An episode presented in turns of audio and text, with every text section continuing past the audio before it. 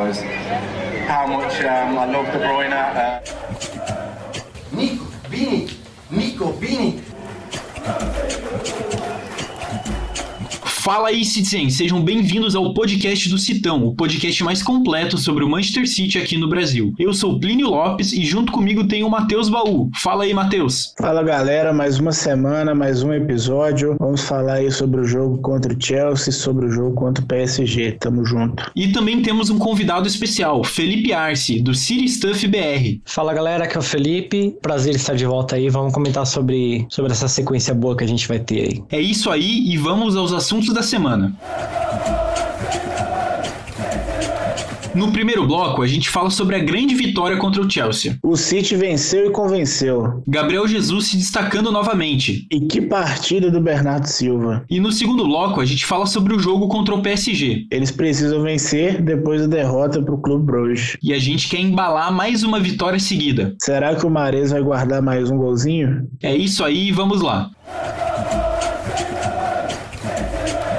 Bom, para quem tava falando que o City já tava perdendo espaço na briga pelo título da Premier League, eu sinto muito informar, mas o City é o segundo colocado. A gente ainda pode ser ultrapassado pelo Brighton, que vai jogar hoje na segunda-feira, mas o City já conseguiu se recuperar e já tá do lado de Chelsea, de United e de Liverpool. E essa recuperação veio com uma vitória muito expressiva contra o Chelsea lá no Stamford Bridge. O City dominou todas as estatísticas ofensivas. Teve o triplo de chutes que o Chelsea e foi bem nas defensivas também. O Chelsea não conseguiu finalizar nenhuma uma vez no gol. E se a gente for olhar para a partida como um todo, o City dominou desde o começo. Foram muitas poucas chances do Chelsea indo para frente, o City conseguiu dominar tudo, dominou o jogo, dominou meio campo, dominou a defesa e conseguiu dominar o ataque também. Infelizmente o City não marcou mais gols, ficou só com o tento do Gabriel Jesus, mas a gente teve mais chances de marcar com o Grealish em duas oportunidades, teve alguns chutes do Kevin De Bruyne, teve outros chutes de fora da área, mas o Chelsea entrou muito diferente em campo, eles não tinham tinham alguns jogadores ali da parte da frente, como o Mason Mount, que estava machucado, acabaram optando por três volantes no meio, com o Jorginho, Kanté e o Kovacic, jogaram com uma linha de três zagueiros. Isso não funcionou desde o começo como o Tuchel estava querendo, eles acabaram perdendo o Reece James por lesão ali no começo da partida, tiveram que colocar o Thiago Silva, que fez um bom jogo, é verdade, mas eles perderam muito nessa potência e nessa potência de ir para frente ali, que era o que eles estavam pensando em correr com esses laterais, né? Então assim, assim, o City conseguiu dominar. O que o Pepe Guardiola fez era uma coisa que a gente tinha comentado com o Matheus já no último episódio, que às vezes o Pepe consegue puxar uns coelhos da cartola. E parece que nesse jogo ele conseguiu puxar o coelho certinho para bater no Chelsea, porque eles não conseguiram criar nada, eles não foram bem e a gente conseguiu dominar tudo. A gente jogou ali com Foden de falso 9, Gabriel Jesus do lado, e eu acho que o time inteiro, como um todo, como um coletivo, acabou funcionando. Então, Plínio, eu fiquei mais surpreso nesse jogo foi com a postura do do Chelsea, né? Muito covarde durante a, durante a partida. Eu não entendi o que, que o Tuchel tentou ali para poder neutralizar o, o City, porque em teoria é, o Chelsea vinha embalado, né? E o, o City vinha questionado. Será que o nosso elenco é tudo isso mesmo? Será que esse ano a gente vai conseguir, vai ser campeão de novo? Assim, era tudo que o Chelsea, o, o clima pré-jogo era tudo que o Chelsea precisava para poder entrar confiante e confirmar o favoritismo, mas o que a gente viu, na verdade, foi o Chelsea, desde o começo do jogo, muito atrás da linha da bola, né? O próprio Kanté, que costuma ser um, um grande destaque defensivo do, do Chelsea, ele foi engolido ali pela marcação do Manchester City. Ele, né?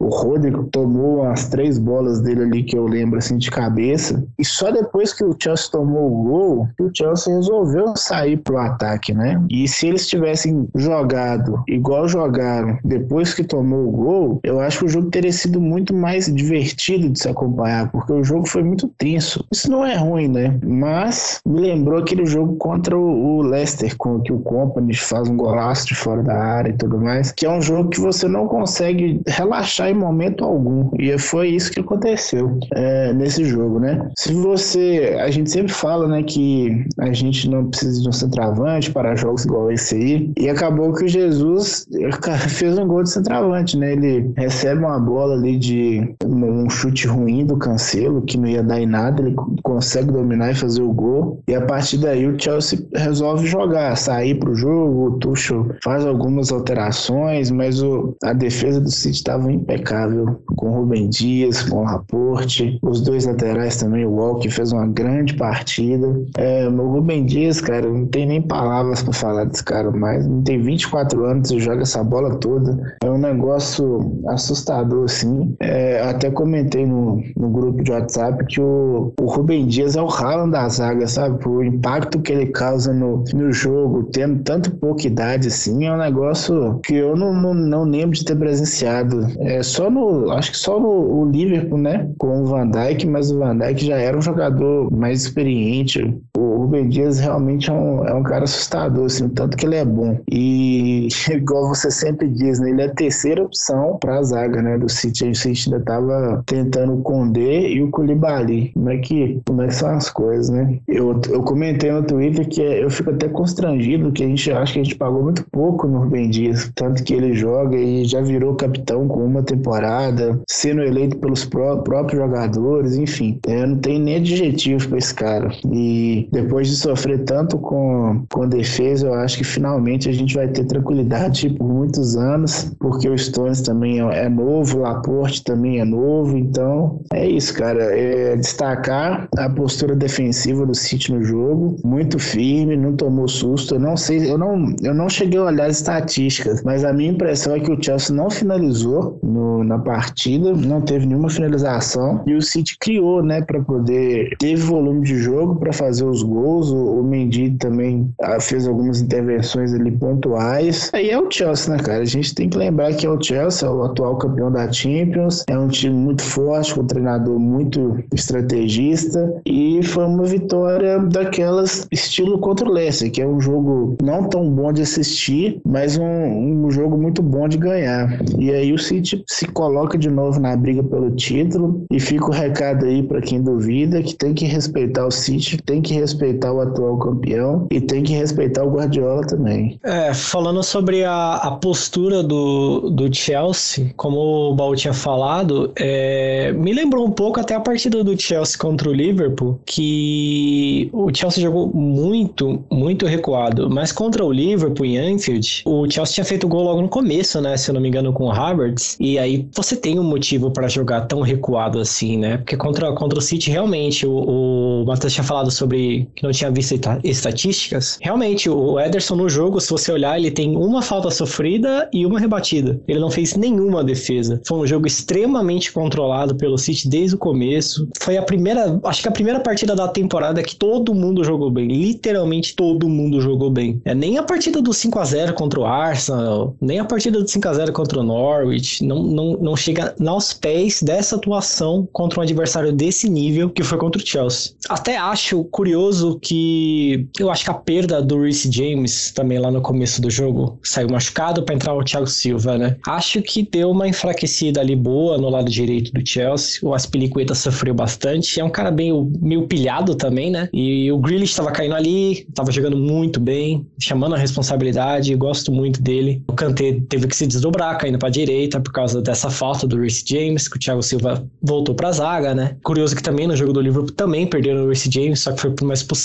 Então acho que, que é bom relevar isso também. Mas no geral, todo mundo jogou muito bem. Eu tô muito feliz com a partida do, do, do Bernardo Silva. Fazia muito tempo que ele não jogava tão bem assim, há umas duas temporadas pelo menos. E é um jogador que eu particularmente gosto muito, sempre gostei. Só que ele não vinha jogando bem, né? Infelizmente. E até no, na janela de transferência a gente via bastante papo de que ele estaria de saída. Atlético de Madrid estava de olho nele. Até tinha uns, uns papos de envolver ele no, na negociação do Kane. E eu pensava assim, pô, eu gosto do, do Bernardo, mas ele não vem jogando nada. E no começo, esse começo de temporada dele é brilhante. A partida dele contra o Chelsea foi fantástica. Ele foi disparado melhor em campo para mim. Ele é um cara polivalente e ao mesmo tempo técnico, raçudo. Ele tem números de, de, de grandes zagueiros e tem números de grandes meias no mesmo jogo. É um negócio fantástico. Eu, eu disparado para mim, melhor em campo. Partida fantástica no geral. E foi um a 0 e poderia ter sido mais, né? Ter... Mas o mais importante é, é voltar a se aproximar ali dos líderes, né? Depois de, de, de um empate muito ruim com o Southampton em casa. Então é importante a gente depender só de si para assumir a liderança, que pode ser até na, na próxima partida já contra o Liverpool.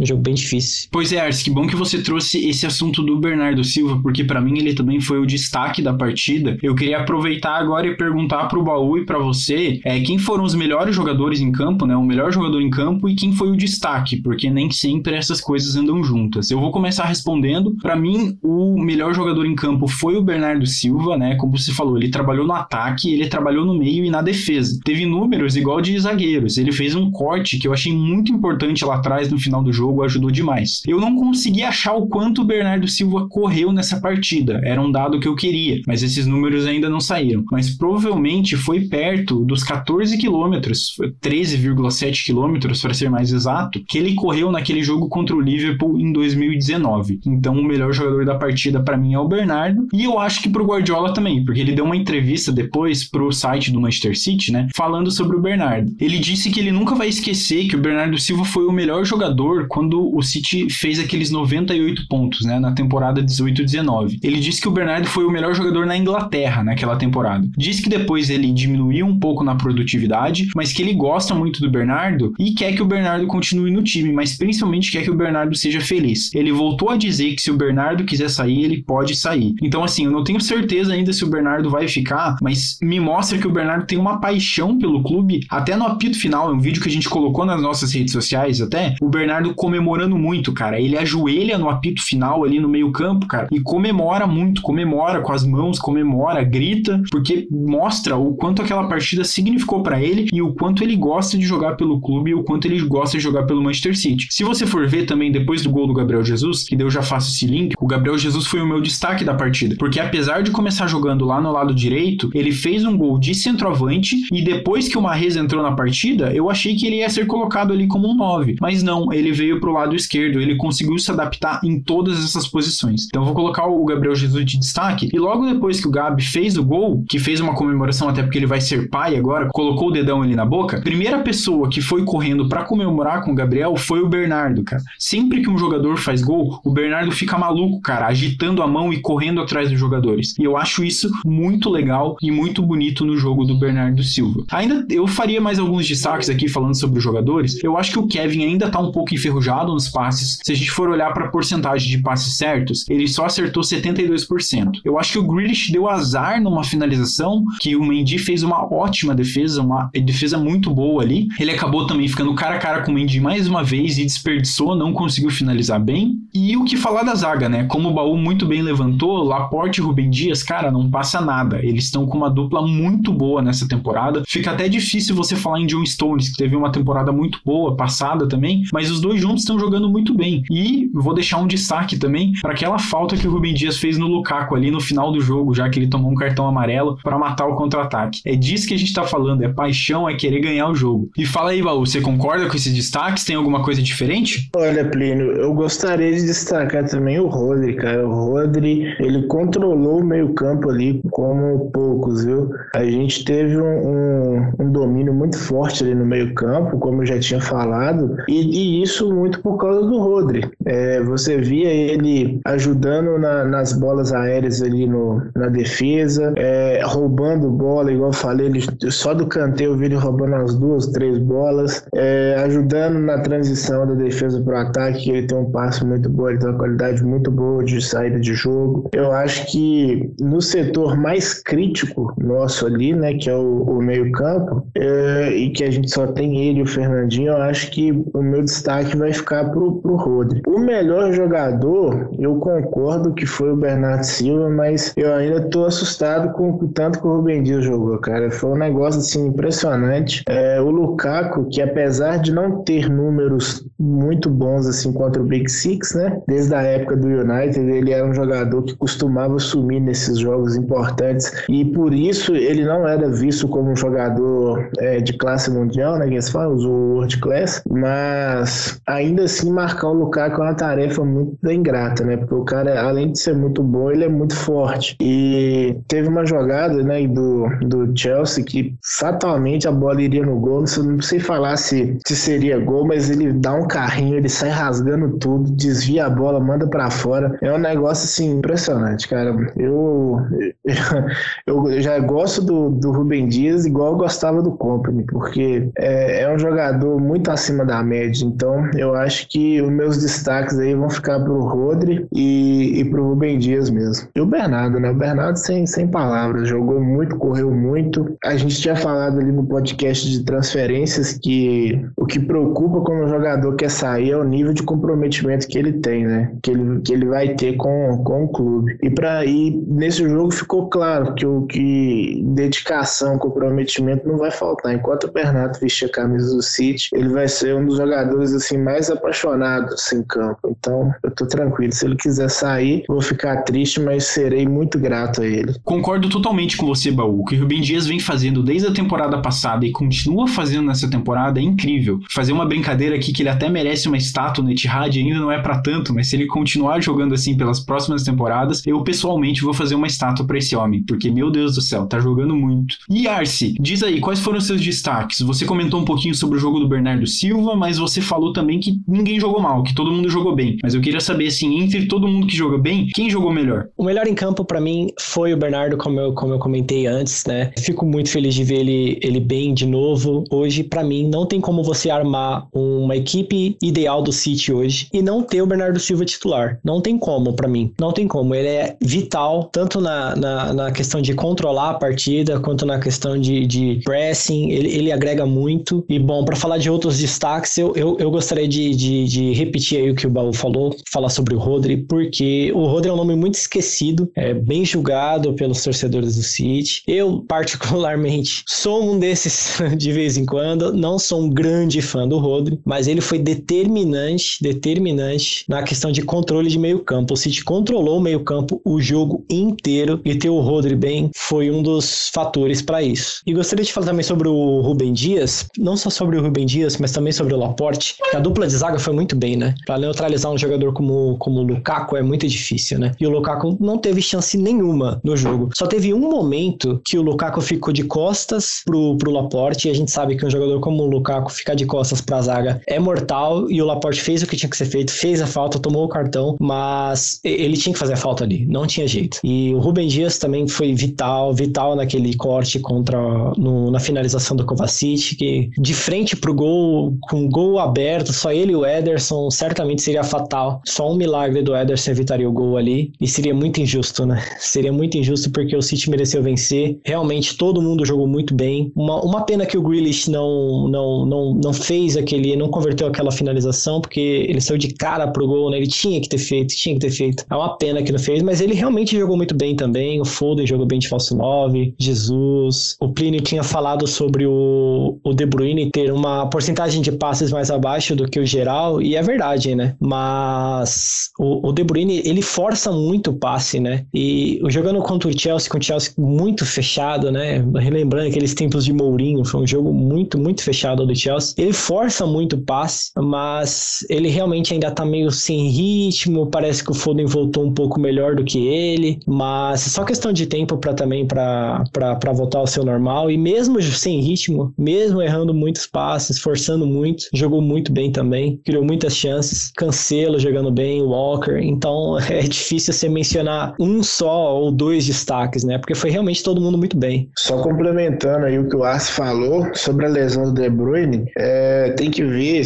se, ele realmente está recuperado, né? É, o desempenho dele não, não estar tão bom assim pode ter a ver com a lesão, porque quando ele machucou, discutiu-se a possibilidade dele, dele fazer uma cirurgia, mas ele não quis fazer porque significaria que ele ficaria fora da Euro. Ele já jogou a Euro meio que no sacrifício, então assim, ele voltou para o City meio baleado. Então, provavelmente aí até, um, até dezembro e a gente tem o De Bruyne não, não 100% ainda. É, e um, um, um, sentimento assim que o Arce falou, que eu, eu, lembro que eu tive na hora do jogo e eu ainda não comentei, que foi essa, essa questão da injustiça. Eu falei, pô, não é possível que o Chelsea vai abortar um gol aqui e esse jogo vai ficar empatado, cara. Não tem condição. O City jogou assim, impecável, foi implacável na marcação. Não é possível que o Chelsea vai fazer um gol e, e deixar essa bosta desse jogo empatado. Eu até pensei assim, pô, eu não vou nem gravar o podcast, cara. Se esse jogo ficar empatado, vocês vão bater notícia de mim só na segunda-feira, eu ia ficar muito puto, cara. Mas que bom que deu tudo certo. E sobre o De Bruyne, eu acho que eu só queria falar isso mesmo, de que eu acho que realmente ele não tá 100%, eu acho que ele não tá recuperado da lesão. E, e o City tá tentando fazer essa, essa transição dele aí aos poucos, mas para ele poder pegar um ritmo mesmo. Mas se caso ele não possa jogar, né, ele ainda não esteja recuperado, eu acho que a gente está muito bem servido ali com o Bernardo Silva voltando a jogar em alto nível, o Foden, o Grealish também que pode jogar pelo meio. Então, o City não é tão dependente do De Bruyne igual as pessoas pensam que é. Então, isso acho que é, é mais uma vez valorizando aí o, o coletivo do City. Além desses jogadores que você citou, Baú, eu acho que a gente podia pensar também ali na, nos jovens, né? A gente tem o Palmer, que não vai substituir o De Bruyne, isso é óbvio, mas pode compor o elenco, talvez compondo junto com o Foden no meio-campo ali para algumas partidas, dependendo de quais sejam. Eu acho que a gente tem opções ali para conseguir recuperar e conseguir não jogar com o De Bruyne. Até porque se a gente for parar para pensar na temporada passada, a gente ficou sem o De Bruyne muito tempo e a gente conseguiu jogar. A gente ainda vai ter Gundogan que vai voltar. Então acho que a gente tem time, isso que é o importante, isso que a gente tá falando todo o episódio do podcast. O City tem um coletivo, o City tem time, não são só jogadores. Claro que a gente tem algumas estrelas, mas elas jogam juntas e a gente consegue fazer esse time andar bem e esse time andar junto. E já que todo mundo escolheu o Bernardo Silva como o melhor jogador da partida, eu queria trazer agora um momento curiosidade do City. Vocês sabiam que o Bernardo Silva chama o cachorro dele de John em homenagem ao Stones? Difícil é comentar isso aí, né, mano? O, eu não lembro quem foi que comentou, qual jogador do City que comentou, acho que foi o Walker que falou, né? Só podia ser o Bernardo para colocar o nome do cachorro dele de John, porque convenhamos, né? John é um péssimo nome para cachorro. Né? Eu, eu, seguindo aí na, na rota de canina, né? O, o Foden tem o, colocou o nome do cachorro dele de Carabal, então é os nomes.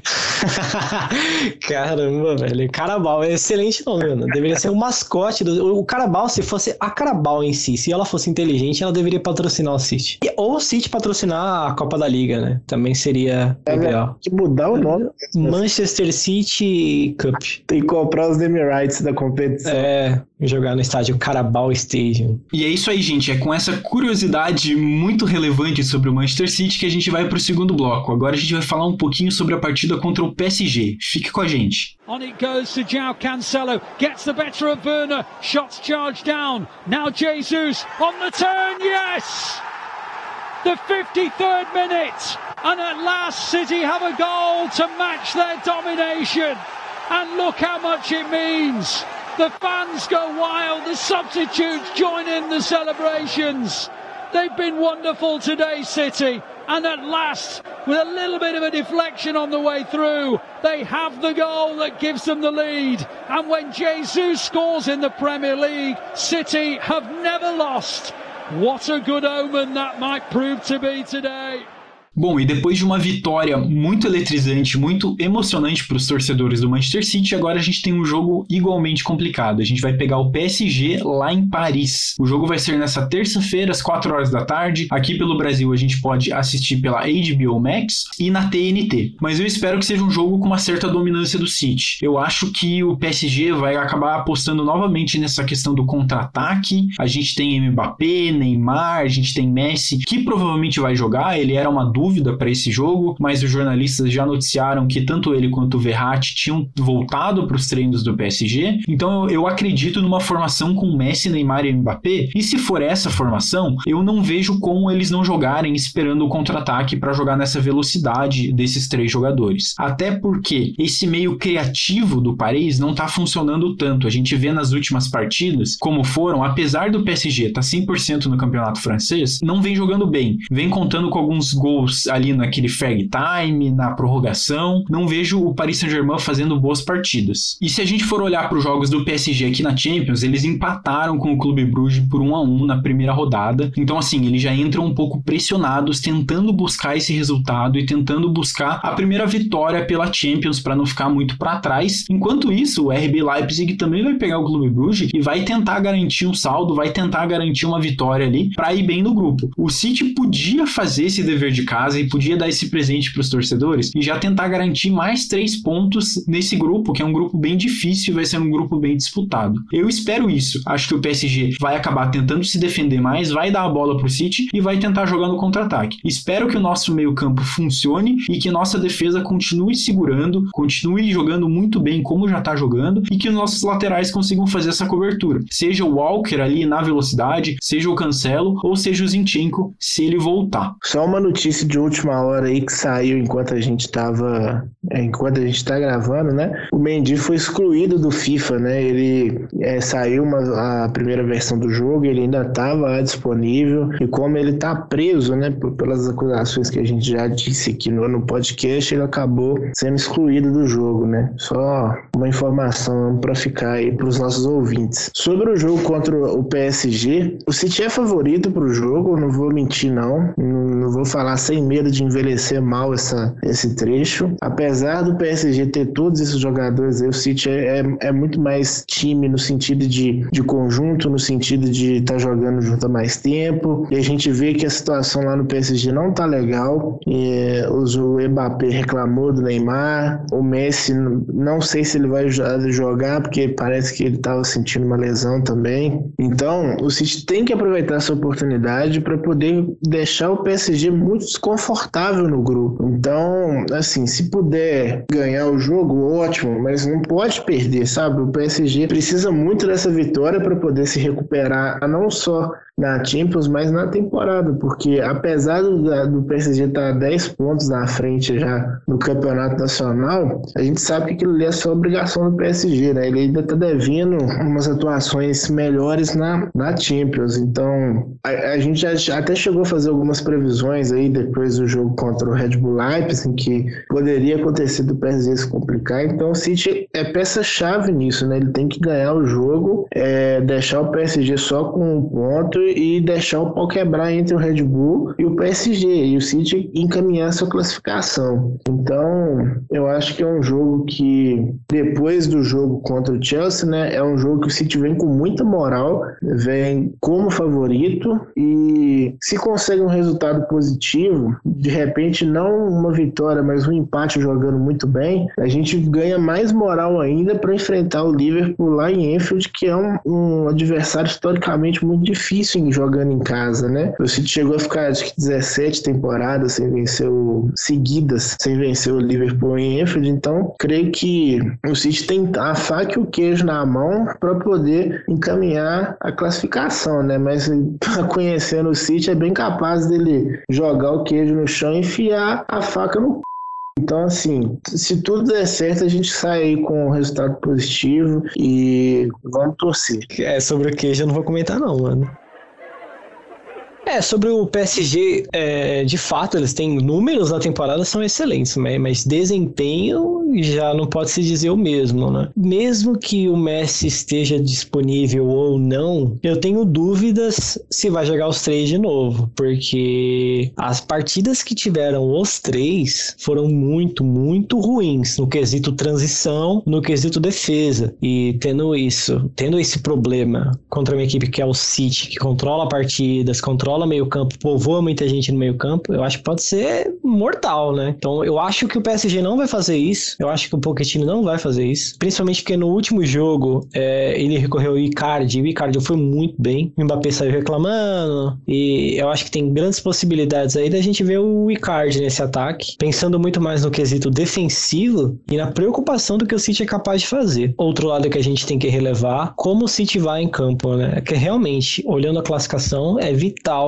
a gente conseguiu um bom resultado, principalmente porque o City faz aqueles bate e volta da Champions, né, que é a terceira rodada e a quarta rodada, contra o Bruges, que a gente tem que vencer, tem que vencer, porque vencendo essas duas partidas contra o Bruges e conseguindo um bom resultado contra o PSG, a gente praticamente garante a classificação e deixa o PSG se matar, se matar com, com os alemães, né, do Leipzig. Pensando em como tá a Premier League, todo mundo tão embolado que tem a chance do Brighton ser o, o líder da Premier League nessa rodada, seria vital, né? Ter as duas últimas rodadas de descanso, digamos assim, né? Mas é isso, a gente é favorito pro jogo, mas pensando no quesito semanal do City, né? Pensando que a gente acabou de enfrentar o Chelsea, tem o Liverpool no próximo fim de semana, quão mexido a gente vai ser também, né? É, apesar de ter mudanças de peças, eu acho que o PSG não me assusta mais da forma que me assustava antes de começar a Champions, né? Antes de ver esse PSG em campo, me assustava bastante, me preocupava bastante. Hoje nem tanto. Acho que dá encarar,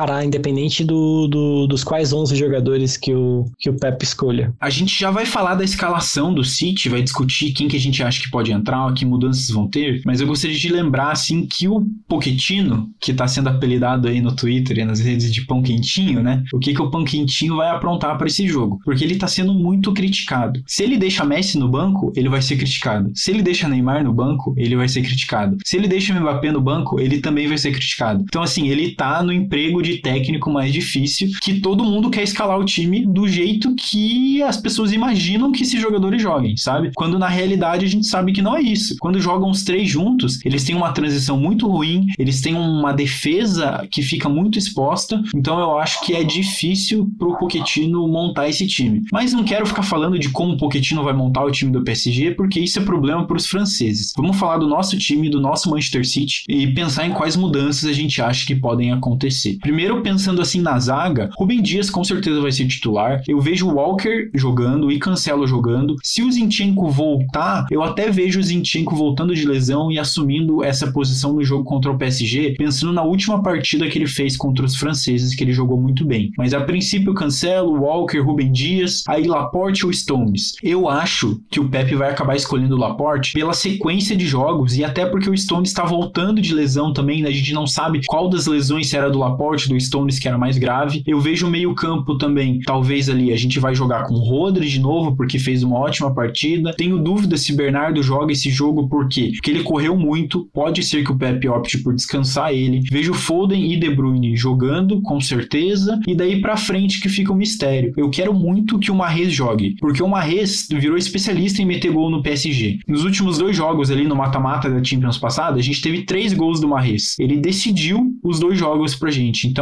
ele tá gostando de matar francês, tá gostando de meter a bola no fundo da rede deles. Então, eu imaginaria Mahrez. Mas não vou falar de tudo, vou deixar para vocês discutirem aí. Se a gente joga também com Gabriel Jesus na frente, se a gente vai optar por Ferran Torres, qual vai ser essa escalação? Vamos de falso 9, quem vai de falso 9 certinho? Não sei, mas eu imagino um time parecido com esse do jogo contra o Chelsea, com umas pequenas mudanças talvez para preservar um ou outro jogador e para dar essa chance para o Mahrez. Pois é, Plínio. É, eu acredito que eu não, eu não sei quem vai jogar, mas eu sei quem não pode deixar de jogar, que é o Rubem Dias, o Rodri e o Walker. Eu acho que o Walker vai ser muito importante para poder acompanhar o Mbappé, né? Que o Mbappé certamente vai jogar no jogo contra. Nos dois jogos da Champions, o Walker teve uma participação muito boa ali na, né, cobrindo né, as ofensivas do, do Mbappé. E, do, e a gente falou que o City é favorito, e realmente é, mas a gente não pode deixar de desconsiderar o fator de inventividade do, dos jogadores do PSG, principalmente dos três, né? O Messi, o Neymar e o Mbappé. São jogadores que é, eles têm muito recurso para decidir um jogo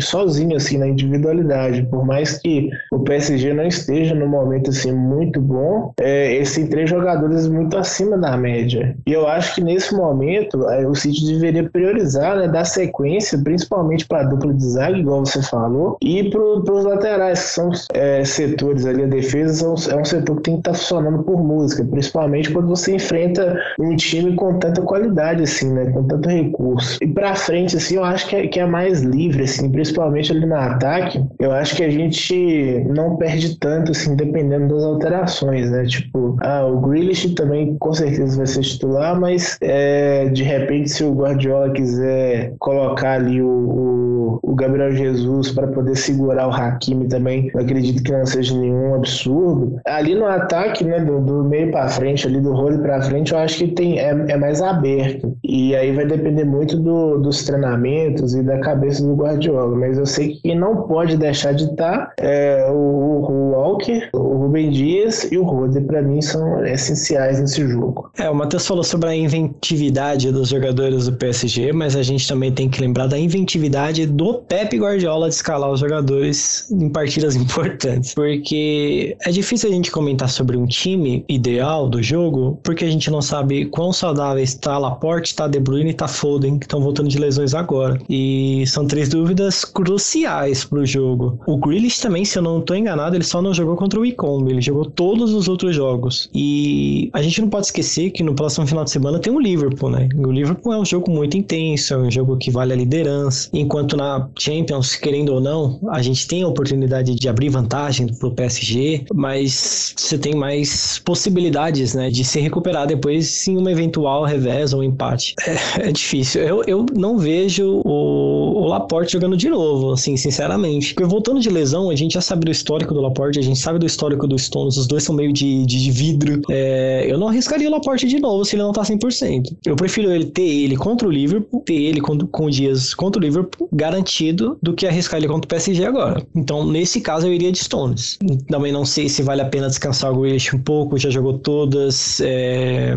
Marrez, eu acho que com certeza eu iria de Marrez, com certeza. Não só pelo histórico dele contra o PSG, mas ele também precisa jogar, precisa desses jogos grandes também. Minha dúvida fica no ataque, já que o, para mim o Foden não joga, para mim o Foden não joga voltando de lesão, jogou contra o Icombe, jogou esse, pensando no Liverpool, já não sei se ele joga. A questão é, vale a pena ir de Jesus no meio, se ele tá afim ou não? Já ele já falou várias vezes que prefere jogar de ponta, será que vai de Ferran? Então tem tem alguns pontos aí que a gente pode mudar mas como eu falei antes, acho que independente de quem for, se a gente for de Grealish ou não, se for de Sterling, se for de Rodri ou Fernandinho, eu sinceramente tô mais confiante do que eu imaginava para esse jogo. Vamos ver o que o, que o Pepe vai, vai montar, de acordo com o que a gente tem, tem disponível e também pensando no Liverpool ainda. Arce, eu acho que você tocou num ponto essencial para esse debate, que é o que o Guardiola vai fazer nesse jogo. É, ele foi muito criticado em todas as escalações da Champions passada e ele foi muito elogiado nessa escalação no jogo contra o Chelsea, por aparentemente ter colocado o melhor time que dava para colocar do City em campo, o que foi em certa parte verdade, porque a gente estava sem alguns jogadores e a gente acabou jogando muito bem. Eu ainda teria uma dúvida ali na questão do meio-campo de Rodri e Fernandinho. A gente sabe que o Fernandinho não começou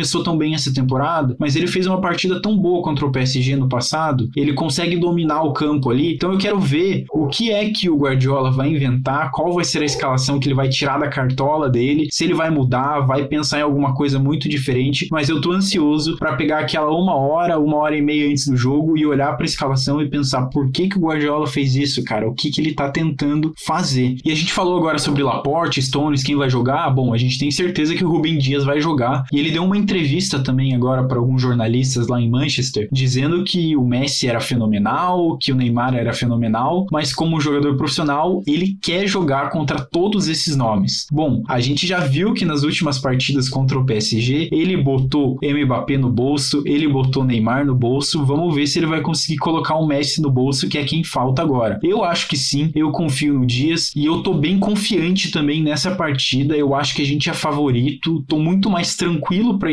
jogo do que o jogo contra o Chelsea. Eu tava nervoso pro jogo contra o Chelsea. Para esse eu não tô tão nervoso. Eu quero ir, me divertir, assistir uma boa partida e espero que o City ganhe.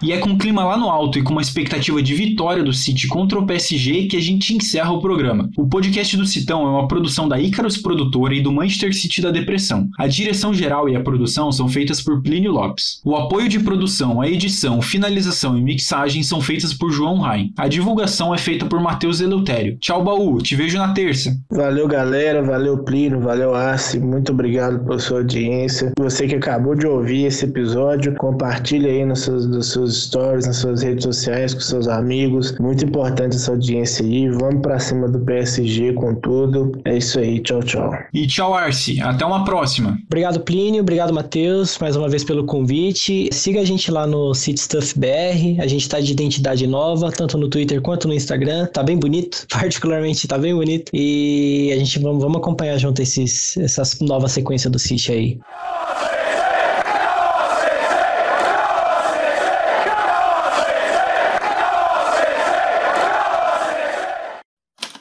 Este podcast foi editado por Icarus Produtora, soluções em audiovisual.